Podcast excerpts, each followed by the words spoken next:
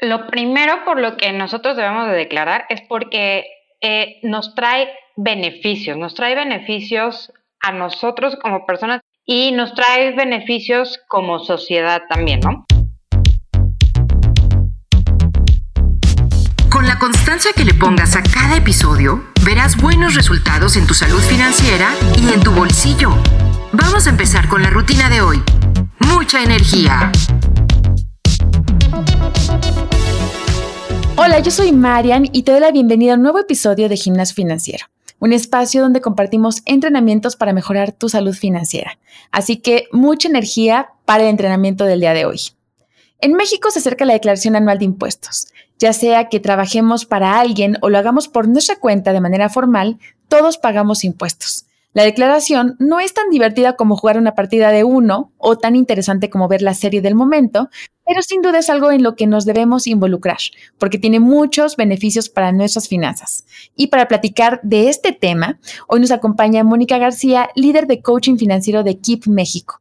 Mónica es licenciada en Administración y Finanzas con especialidad en mercados de riesgo y tiene una formación en coaching ontológico. Además, es asesora de estrategias en Afore, seguros y fianzas. Mónica, muchas gracias por acompañarnos el día de hoy. Todo muy bien, muchas gracias María, muchas gracias por la invitación. Eh, siempre el poder platicar, informar, eh, sobre estos temas que realmente nos deberían de, preocupar a todos, o sea, no nada más el día de hoy, sino durante todo el año, porque es un ejercicio que para que nos resulte en esta época del año, lo tenemos que hacer durante todo el año. ¿Ok? Entonces, eh, me encanta, me encanta la idea de poder platicar contigo.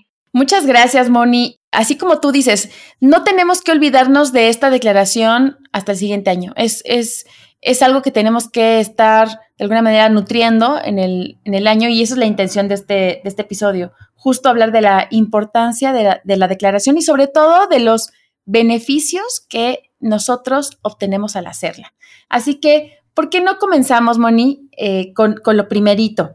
¿Por qué debemos declarar nuestros impuestos?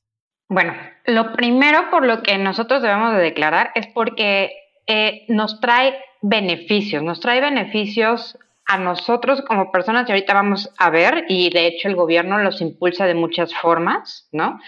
Y nos trae beneficios como sociedad también, ¿no? O sea, el poder hacer la declaración de impuestos, hay, hay impuestos que nosotros, que son directos y hay impuestos que son indirectos que pagamos en muchas de nuestras compras, ¿no? Por ejemplo, como es el IVA. Eh, y que hay algunas personas incluso que también las pueden declarar y pueden obtener beneficios de acuerdo a cómo estén dados de alta eh, ante el SAT. Pero pues la realidad es que es uno de los medios principales por los cuales el gobierno puede obtener ingresos. Y pues eso ayuda obviamente a la parte de la economía y gracias a eso, bueno, pues se puede invertir en educación, ¿no? sabemos que todos tenemos derecho a la educación gratuita en México y va por parte de los ingresos, a la parte de la salud, que también es un, es, es un derecho que nosotros tenemos, a seguridad, pues a todos estos temas sociales que existen el día de hoy. Eh, por ejemplo, hay impuestos que nosotros pagamos para que nuestras calles estén bachadas, aunque no lo estén, ¿no? Pero, o sea, no me quiero meter como en temas, pero en realidad los impuestos se utilizan para hacer todo ese tipo de cosas, para nosotros poder tener una mejor sociedad y que los sectores económicos, bueno, pues puedan funcionar de una mejor forma, ¿no? Eh, y bueno, al, al, no pagar estos impuestos, impide al gobierno que pueda llegar a ver o a destinar esos recursos para cubrir todas estas necesidades que nosotros tenemos como sociedad y que nos ayudan a nosotros también como individuos. Claro. Oye, y, aquí, bueno, es la pregunta del millón, porque justamente uno sale de la carrera o comienzas a trabajar y pues te das cuenta de sopetón que, te, que tienes que hacer muchas cosas, ¿no? Entre ellas, que tu sueldo no es completo, ¿no? Que te, que te llega una, una deducción directamente del sueldo, que tienes que hacer tus declaraciones. Entonces, bueno, ¿quiénes deben hacer la declaración de impuestos? Ok, lo primero es que el sueldo en muchas ocasiones pues, no nos llega completo porque también tenemos beneficios sobre eso, ¿no? O sea, hay partes que se van al IMSS, hay partes que se van al Infonavit o al Fobiste, dependiendo en, tu, en, en donde estés, o sea, sobre, sobre eso, ¿no? Y es por eso que también nosotros tenemos que tener información del por qué no nos llega y cuánto es lo que va para allá. Y otra parte va justo como en la parte del ISR, que es lo que nosotros tenemos. Ahora, todos tenemos derecho a hacer nuestra declaración de impuestos, más no todos tenemos la obligación de hacer declaración de impuestos, que son cosas distintas al final del día. Correcto. Entonces, por ejemplo, si, si tú eres asalariado, ¿qué es asalariado? O sea, tú trabajas en una empresa y te pagan tu sueldo, no sé, semanal, mensual o quincenal, este, y tú estás dado de alta así ante el SAT, pues tú eres asalariado tal cual, ¿no? Y durante el año fiscal anterior, ojo, nosotros, esto es importante, digo, o sea, nosotros no hacemos la declaración anual del año vigente, sino la declaración anual del año anterior, ¿listo? Entonces, si se obtuvieron ingresos únicamente por salarios y no se tiene como la obligación de hacer la declaración anual, tú estás exento porque el patrón es el que va a pagar impuestos. ¿Aquí a, a dónde vamos? Por ejemplo, un trabajador asalariado que paga ISR sobre los ingresos que, que se percibieron durante el año, casi todos los patrones o casi todas las, empresas están obligados a retener impuestos mensualmente ante el SAT. No se hace solamente una vez. Para los trabajadores que tienen ingresos, por ejemplo, menores a 400 mil pesos anuales, ellos no están obligados a hacer las declaraciones anuales.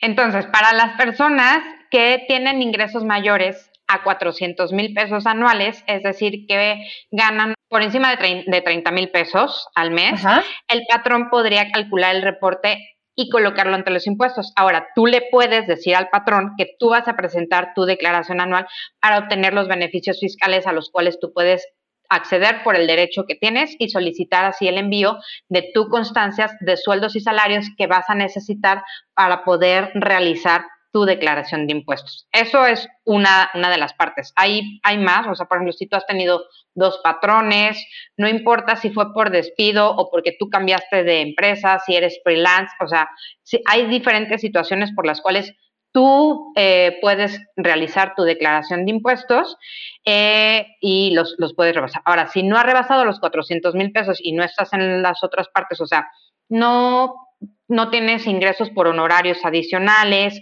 o, por ejemplo, si tú rentas una casa también por arrendamientos, tú tienes la obligación de hacer tu declaración anual, ¿ok? Em, o, por ejemplo, si tú tienes inversiones y esas inversiones te están generando más de 100 mil pesos mensuales, ¿no? Eh, brutos, entonces también tienes la obligación de poderlo, eh, de, hacer tu declaración. Em, y bueno, o sea, más, más que nada es como, como eso, entonces tú puedes realizar tu declaración, ¿ok?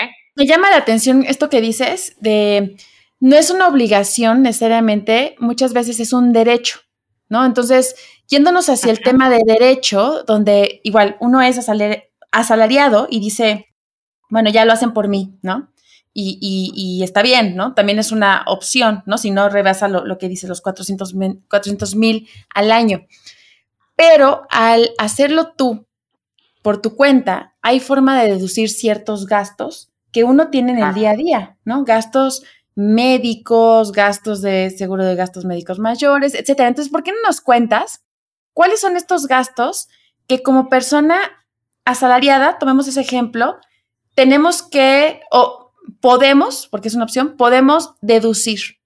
Y en este caso, pues es así como dice la canción de Shakira, ¿no? Las mujeres facturan, ¿no? Las personas facturan, o sea, facturar para que tú lo puedas deducir en tu declaración anual. ¿Cuáles serían? Ok, en esta parte en donde te digo que todos tenemos como ese, e, ese derecho, es importante saber y señalar que solamente si tienes saldo a favor, o, que, o sea, que tú has hecho, eh, eh, has facturado, tal cual como tú lo dices, puedes presentar tu declaración anual. este, en caso de que no, o sea, yo lo que te recomiendo es que si no estás en la obligación, dejes que tu patrón lo hagas porque lo más seguro es que no tengas que pagar absolutamente nada. ¿Listo? Correcto. Ahora, eh, eh, en esta declaración tú debes de incluir para empezar, o sea, todos los ingresos anuales que tú hayas recibido durante el año, ¿ok? Sin considerar aquellos, por ejemplo, en los cuales en definitiva tú crees que no, lo, los vais a poder obtener. Por ejemplo, el IVA, ¿no? O sea, eso, por ejemplo, no lo vas a declarar. Fui, me compré una blusa o algo así, yo lo facturé. Si no estás bajo el régimen, eso no lo puedes facturar, dijo, o sea, bajo el régimen que te corresponde. Ahora, es importante saber que el monto total de las deducciones personales no puede exceder de 5 eh, UMAS, ¿ok? Que, o el 15% del total de los ingresos en los cuales tú puedes estar. Lo que resulte menor siempre va a ser. Actualmente el valor de la UMA que va cambiando anualmente es de 103 pesos con 74 centavos, ¿ok? ¿Esto qué quiere decir? Imaginemos sobre el ejemplo de los 400 mil pesos. Una UMA cuesta 100, o sea, tiene el valor de 103.74 pesos, ¿ok? Y tú ganas 400 mil pesos. Como es lo menor, entonces, ya sea que tu límite deducible puede ser de eh, 189 mil pesos, si tú estuvieras en el en el límite mayor, o de los 60 mil pesos, porque solamente es el 15% de lo que tú ganas anualmente, que en este caso lo estaríamos viendo sobre los 400 mil pesos. ¿Me explico? O sea, el 15% sobre el, la cantidad total que tú recibes en tu trabajo al año. Es correcto. Que tú recibes anualmente. Sí. ¿Ok? Ajá. Sí. De lo que, entonces, si tú ganas, vámonos a un ejemplo más redondo, si tú ganas un millón de pesos, tú, tú lo único que podrías deducir serían 100 mil pesos, digo 115 mil pesos, que serían como los, el 15%. Pero si ganas por encima de eso, el límite serían 189 mil pesos. Es decir, si tú ganas 2 millones de pesos al año, tu límite son 189 mil pesos. Ok, ese ya no, ya no incrementa el porcentaje. ¿No? Eso ya no incrementa el porcentaje. O sea, si tú vas, o sea, si tú ganas 10 millones de pesos, lo máximo sobre los rubros que yo te voy a presentar son 189 mil pesos. ¿Ok? Ahora, hay distintos rubros. Eh, por ejemplo, la parte de la salud, ¿no? Eh, tú puedes deducir para tu madre, padre, abuelos, hijos, nietos, siempre y cuando ellos dependan económicamente de ti. Correcto. ¿Listo?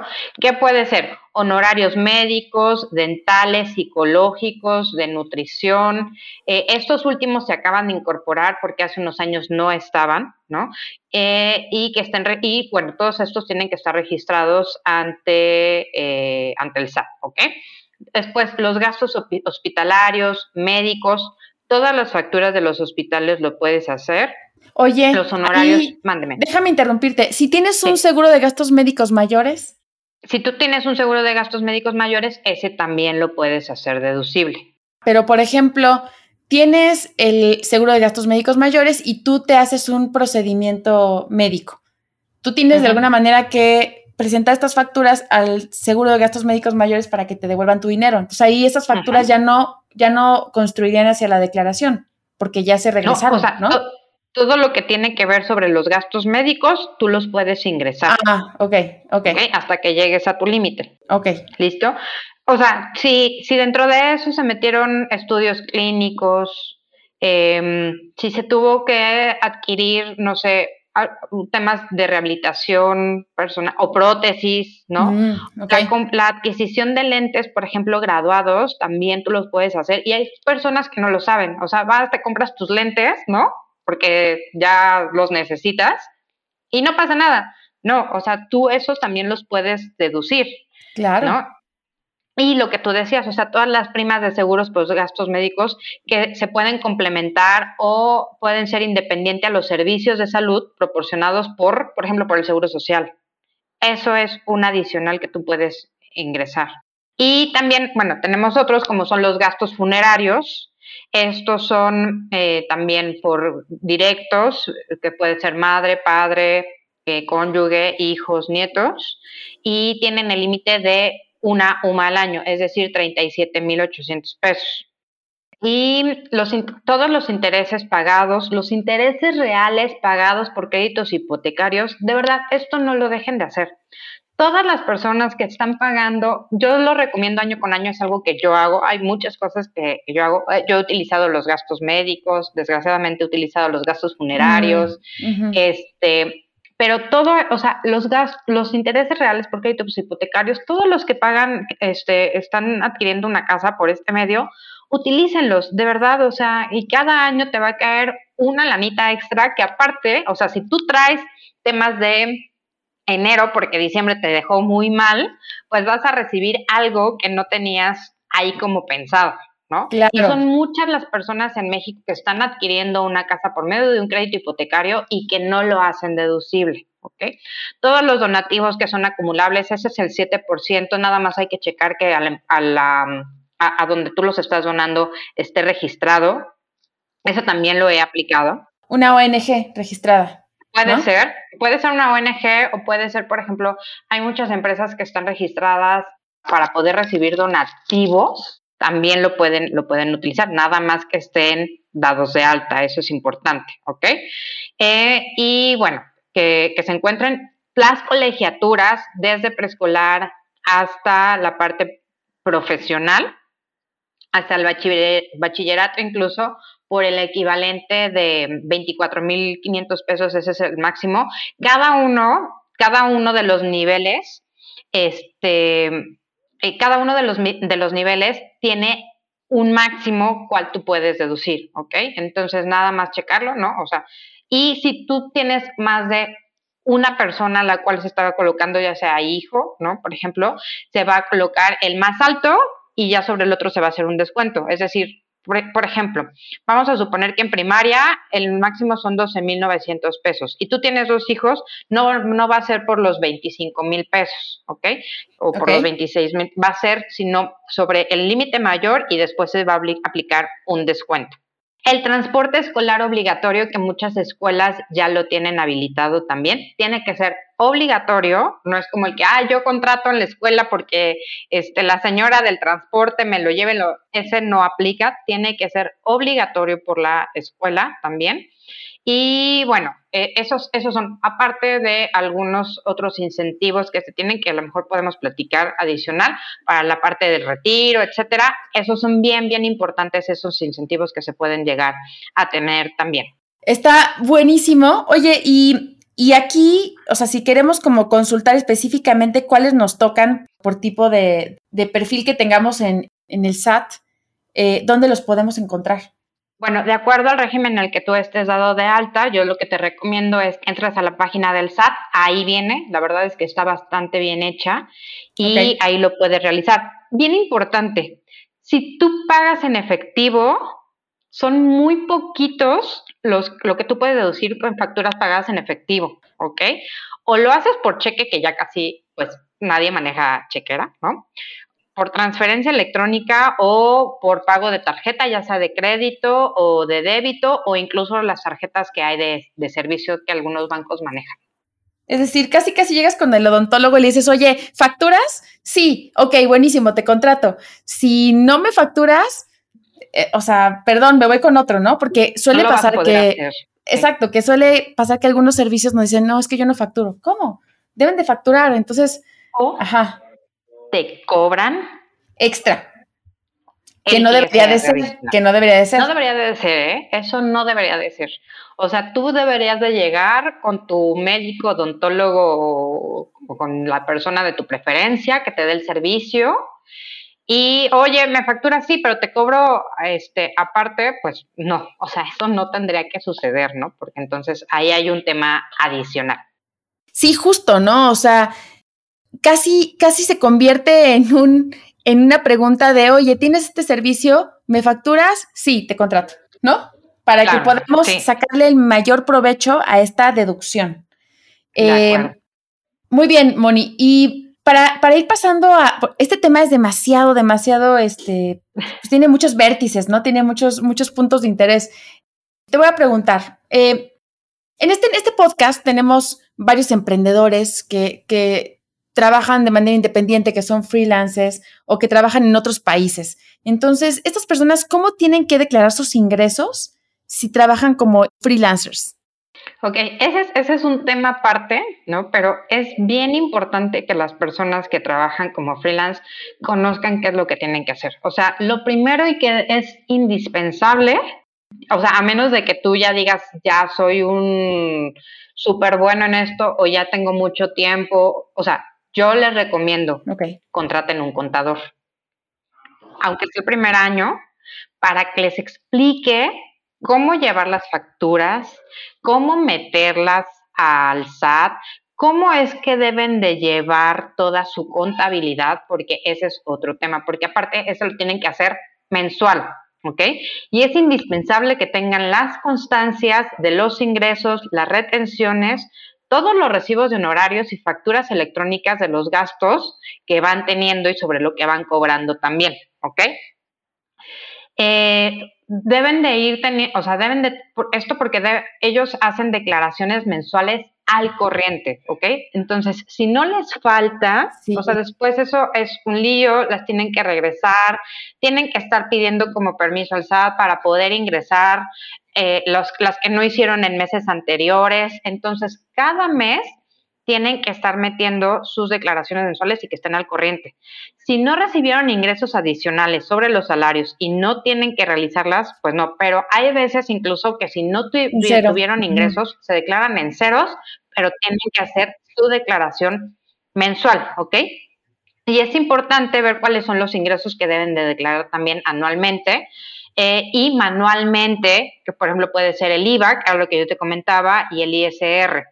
Eh, sobre la tasa que, debe de ir y dependiendo también obviamente sobre los ingresos que eres. Ahora, les corresponde em, ingresar al régimen fiscal sobre los servicios profesionales que estén dando y el esquema que van a aplicar para las personas físicas que prestan los servicios, ¿ok? De manera independiente. ¿Esto por qué? Porque hay personas que son asalariados y aparte son freelancers, ¿ok? Entonces es bien importante que vean de dónde se obtienen estos ingresos por la cuenta y que se emitan los honorarios o los comprobantes debidamente, porque son dos cosas los que tienen que hacer. Ellos sí están obligados a realizar su declaración anual, aunque no ganen 400 Claro, por tener un ingreso extra, ¿no? Lo que decías al principio, por tener otro tipo de ingreso o otro tipo de, trabajo, ¿no? De, de jefes, de patrón, ¿no? Dices. De patrón. Entonces, eso es súper importante. Ahora, ¿qué pasa con las personas ahorita con todo este movimiento de el home office, de los de trabajar básicamente en un país, pero recibir eh, proyectos de otros países, los nómadas este, virtuales, los nómadas digitales más bien, eh, ¿qué hacen estas personas? O sea, en esta, ante esta declaración anual, ellos cómo, estas personas, ¿cómo se pueden preparar? Bueno, o sea, lo primero es que tú le estás pagando los ingresos al país que te los está cobrando. O sea, si tú estás, por ejemplo, eh, trabajando para, no sé, para Estados Unidos, ¿no? Entonces, ellos son los que te tienen que hacer la retención y, eh, y los que están obligados como a acumular, ¿ok? En México, los ingresos que se perciben de otro país, y esto es de acuerdo al artículo 90, si no me equivoco, de la ley del ISR. En caso de que esto no sea así, la única alternativa con la cual cuentan o es a través, hacerlo a través de repatriación de capital, se llama, esto es traer, porque ellos lo que dicen es, yo te estoy pagando acá, no importa tú dónde estés. Claro, a una cuenta de ese país, ¿no? Exactamente, el impuesto por los intereses y ganancias que cambiaría desde el momento en el que obtuvieron y cubrirlo hasta el día de hoy. Y eso lo asigna eh, el, el, el, SAT, digamos. Ajá. De no ser así, lo anterior lo que va a pasar es que el fisco te va a determinar el impuesto a cargo que tienes que pagar según la información que obtengas sobre el intercambio eh, internacional de lo que tú estás haciendo aplicado al año en el cual tú lo estás haciendo. Por ejemplo, si es para este año, pues del año pasado, pero realmente tú declaras ante el país al cual te está pagando, ¿ok? Y ya tienes ahí una retención. Claro, sí. Entonces, digo, para entenderte correctamente, tú haces, a ti te pagan, ¿no? Con una factura, una factura en otro país y esa factura que emiten en ese otro país, pues ya te están deduciendo ciertos impuestos de ese país, ¿no? entra tu dinero. Tú estás pagando. Ajá, tú ya estás pagándolo, ¿no? De alguna manera. ya te retuvieron. Ajá. Eh, no, no, te, no los deduces, los, te los retienen. Ah, exacto, perdón. Ya te los, te los retuvieron, ya los pagaste, ya no te llegó a tu, a tu cuenta, ¿no? Porque ya se, se retuvieron. Ahora, ese dinero que tienes en una cuenta extranjera, lo que tú nos comentas es, al llegar o al usarlo, al recibirlo en una cuenta nacional, ahí tenemos que hacer un aviso al SAT. Exactamente, eso es lo que tú tienes que hacer, avisar al SAT que tú estás recibiendo eso, pero que tú ya lo pagaste. ¿ok? Porque si no, lo que van a hacer es que te van a asignar otro impuesto. Claro, y, y, lo, van a, lo van a considerar como un ingreso y te van a caer los impuestos. Entonces, ¿cómo se avisa al SAT este tipo de cosas? Eh, tienes que hacer una cita o lo puedes hacer por medio de la página del SAT. Para, hay personas ahí que te, que te ayudan y ellos mismos son los que te pueden decir cuáles. Por eso también es importante poder tener un contador que te guíe. Claro. Pero lo haces directamente con el SAT. El día de hoy ya muchas de las cosas se hacen en línea, literal, o sea, ya no Afortunadamente. Ir porque aparte sacar una cita en el SAT, o sea, tiene su chiste ¿no? Muchas veces está muy lleno o puedes ir y estar ahí esperando como las horas si es que te urge, ¿no? Pero eh, muchas de, ellas ya las puedes hacer con desde línea o anticiparte, ¿no? Realmente. O sea, yo por ejemplo que les digo, pues si la declaración va a ser en abril, pues anticipate. Claro, claro, claro. Ok, siempre el tema de la prevención, ya se los hemos comentado en este programa, prevención, eh, no andar a las carreras. Ahora, eh, ya casi se nos acaba el programa, pero... Eh, ¿qué, cómo? Perdón, es que hablo mucho. No, es que el tema tiene mucho, mucho, mucho y creo que eh, para este tipo de, de, contenidos es bien importante, pues sí, tenerlo como bien claro para hacerlo bien. Y a eso va mi, mi siguiente pregunta. ¿Cómo o qué debemos hacer para que la declaración no presente ningún tipo de problema y que fluya lo mejor posible? Ok, lo primero es o sea, estar consciente si la vas a realizar o no la vas a realizar. Eso es como lo primero. Hacerlo en tiempo y forma. Aunque, ¿qué es lo que pasa? El año pasado, por ejemplo, extendieron el tiempo hasta mayo, pero eh, se, se, empiezan a emitir como las declaraciones el primero de abril. Tú puedes entrar y tú puedes hacer tu declaración el primero de abril.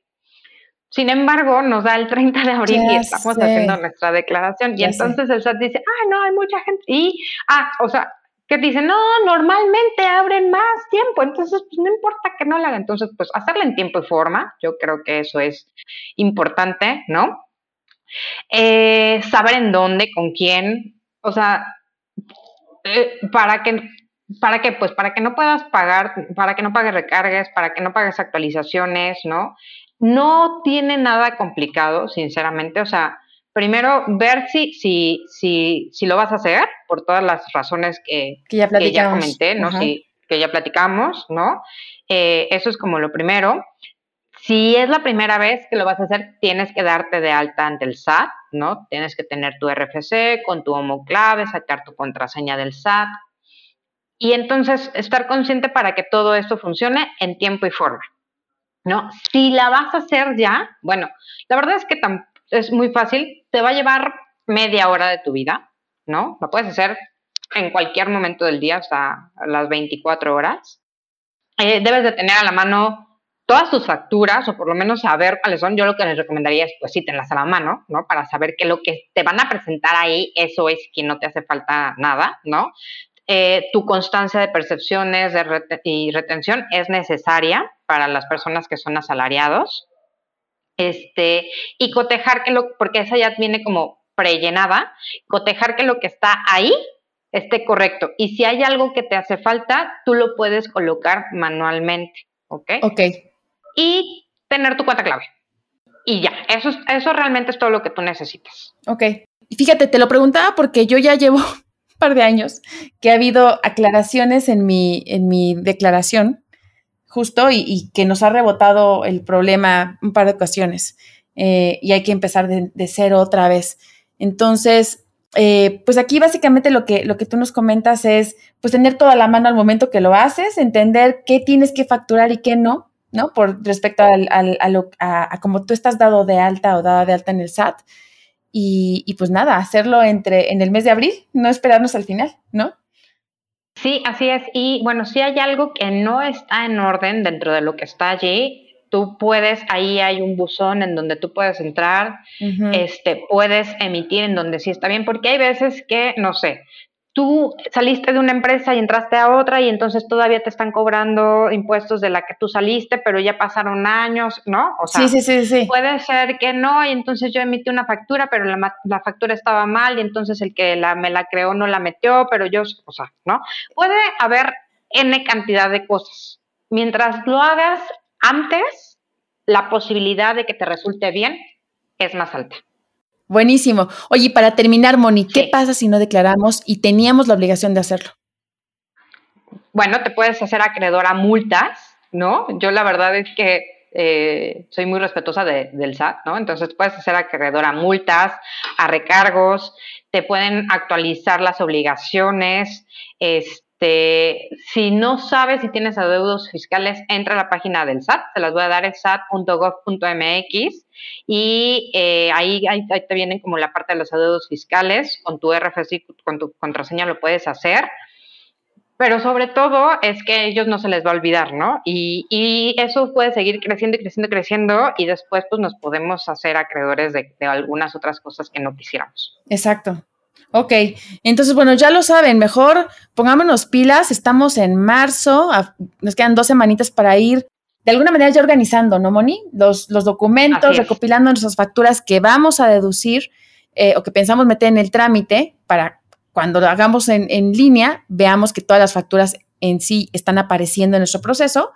Y eh, pues nada, no lo dejemos al final. Sí, eso es. Mi querida Moni, llegamos al final. ¿Algo más que nos quisieras agregar sobre este tema?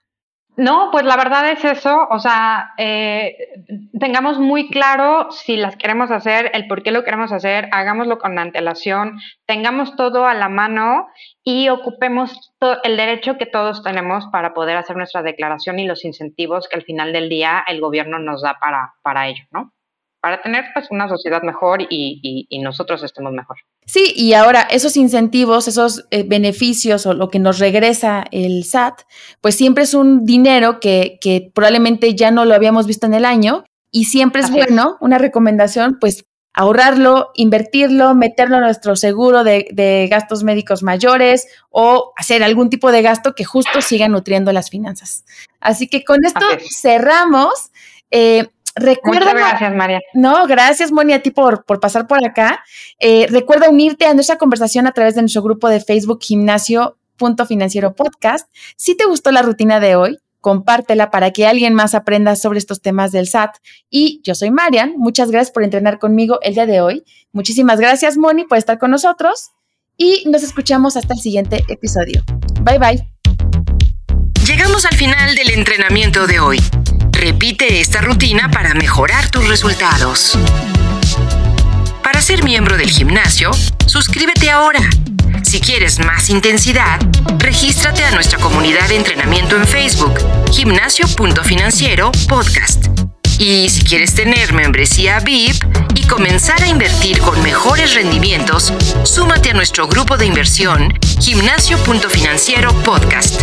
Pide tu pase de acceso en recepción con gimnasio arroba cubofinanciero.com.